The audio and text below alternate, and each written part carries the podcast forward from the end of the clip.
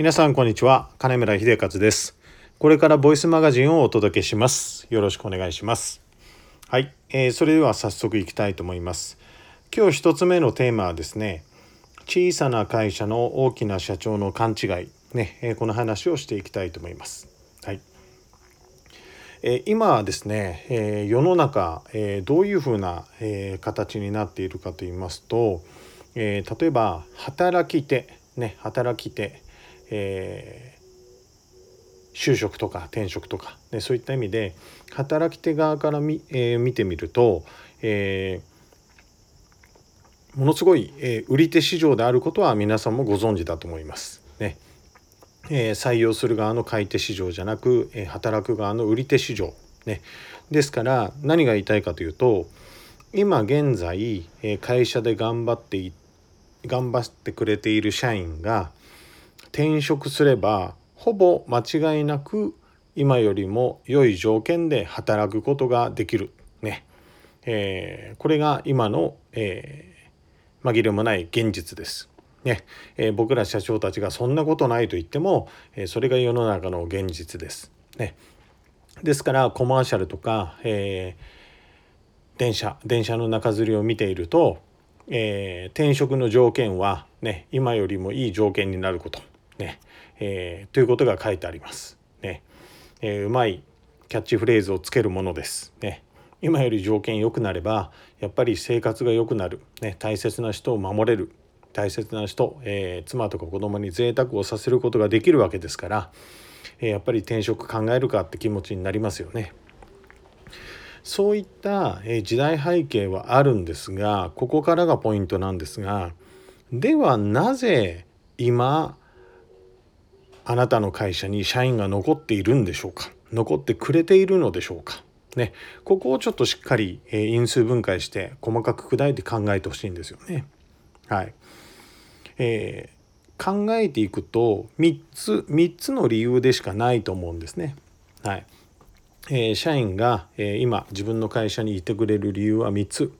えー、1つ目が、え、仲間が好き。ね。同僚とか先輩とか後輩とかあの人がいるから辞めるわけにはいかない。ね。これ結構な割合で、えー、占められる、えー、ことがあります。ね。で2つ目が、えー、会社が好き。ね。えー、この仕事が好きだとか、えー、お客様が好きだとか、えー、社内の体制が好きだとか、ねえー、やっていることを共鳴しているとか、ね、そういった意味で会社が好き。で3つ目が、えー、社長が好き。ねえー、このボイスマガジンを聞いてくれてる人は社長が多いと思うんで実はこの社長が好きっていうのをえっていう人がいるんですが小さな会社で働くやっぱり社員側のメリットの一つは、えー、社長との距離が近いってことなんですね。はい、社長との距離が近いから大変なことも多いです。ねえー、あれあれこれあれって言われるわけですから。でも逆に言えば何でも相談ができたり社長の人間らしいところを垣間見ることができたり、ね、そういった中で仕事がしていきたいっていう人も意外と多いものです。ね、そうじゃなければ小さな会社には入りませんから。ね、ですから、えー、社員が今会社に残っている理由は、えー、仲間が好きか会社が好きか社長が好きなんですね。はい、ではこれに合わせて、え、社長はきちっと対応してますかということですね。はい、どういうことかと言いますと仲間が好きなわけですから、えー、コミュニケーション例えばうちであれば飲みに行くね、えー、飲みに行くえー、機会を会社がきちっと準備するとか社員旅行に連れて行ってるとか、え、他社へのベンチマーキングを年間ね6回連れていくとかね。これは、えー、同期先輩後輩とにかく社員同士で、え時と場所を共有するためにそういう時間を作っています。でこの時間が増えれば増えるほど仲間が好きってことはさらに増幅していきますから退職理由が減っていくわけですね。はい、じゃあ会社が好きね、この場合はどうすればいいかと言いますと会社が好きな人っていうのはやっぱり商品とかサービスとか会社の方針であるとかそういったことが、えー、腑に落ちて働きやすいってことでいるわけですね。であるにもかかわらず会社が方針を出さない、ねえー、例えば、えー、向こう5年のどういうふうに事業をやっていくかが明確じゃない。ねえー、こういったことをしていると、えこの満足度はやはり、え高めることはできません。ね、下がっていってしまうってことですね。はい、で最後3番目社長が好き、ね、この部分をケアするために えー、皆さんはですね、えー、社長と社員がどれぐらい使う時間を、えー、月間で、え、もしくは年間で準備しているでしょうか。ね、実際ですね、えー、社長が社員と、えー、関係性を持つということに注力してない会社っていうのは意外と社内に入って働き始めてみると社長との接点が少ないんですよね少ないんです。はいえー、昔の金村もそうでした。ね、経営計画書の経営は始めたのは14年前ですからそれより以前の金村はですねいい社員がいると一生懸命口説いて社内に連れてくるんですね。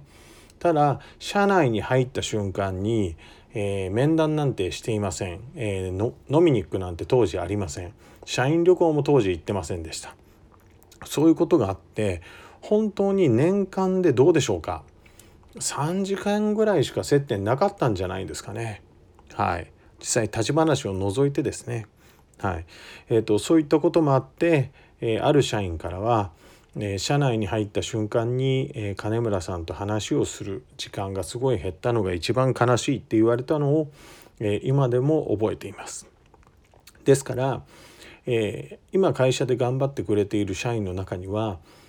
え、社長が好きだからって人もいるわけです。ね、でこの満足度を高めるためにも社長が社員との、え、使う時間をきちっと確保する。ね、これは月1回の面談でも構わないですし、えー、飲みに行くに社長も定期的に行って話を聞く、ね、これでも構いません。ね。でもしくは季節に1回四半期に1回、えー、社員と時と場所を共有する。そういったことで構いませんので、ね、是非、えー、社長が好きっていうのは会社にとってのロイヤリティはすごく高いですからね、はい、そういった意味でここの満足度を 是非、えー、高めていってほしいなと思います。ね、で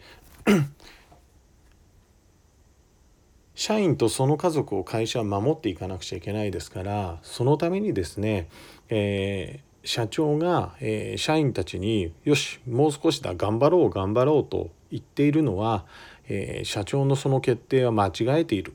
ね、実際間違えています。ね、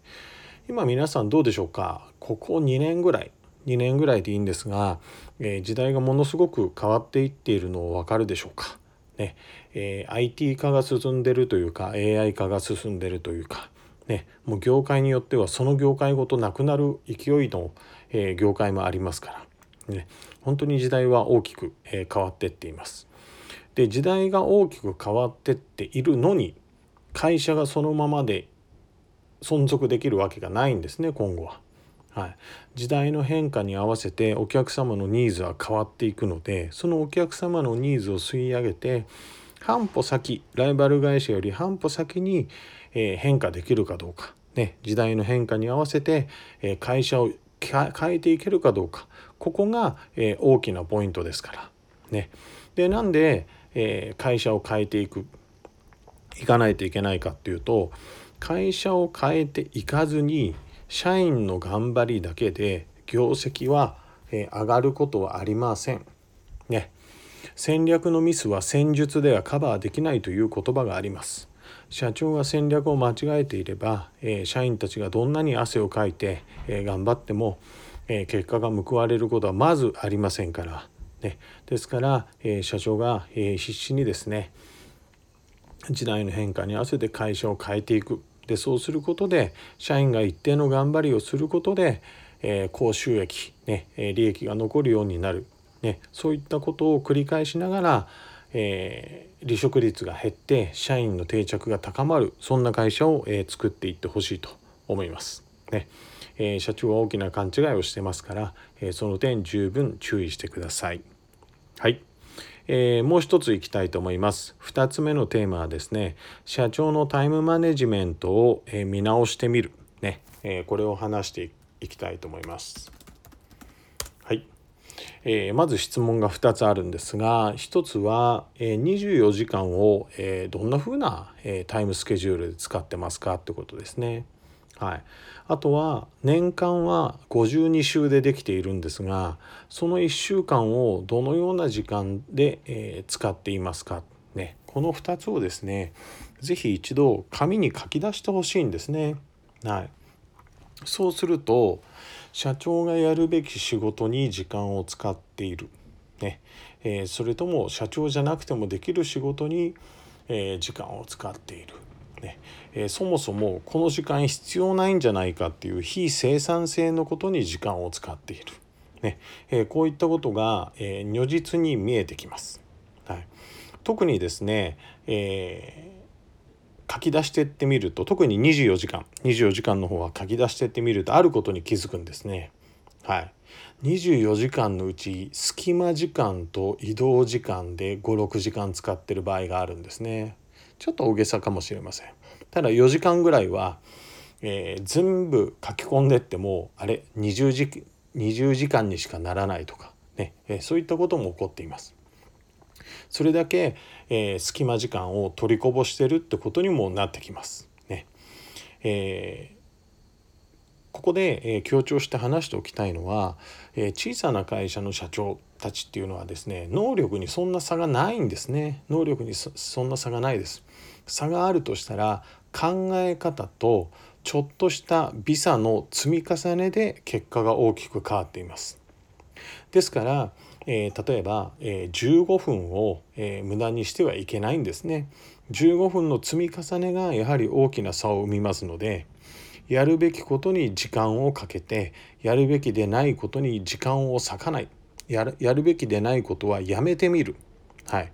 でやめてみると、えー、その結果見てみてください。やめてみたけど大したことは起こらない。やめても大丈夫ってこと結構ありますから。はい、えー、僕自身、えー、メルマガの方にはお伝えしましたが、えー、約2週間ほど、えこの夏の時期入院をしました。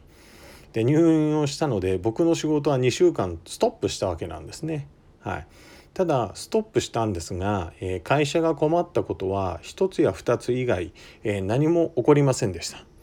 ということはその1つ2つの仕事以外は僕は今後やらなくてもうまくいくってことなんですね。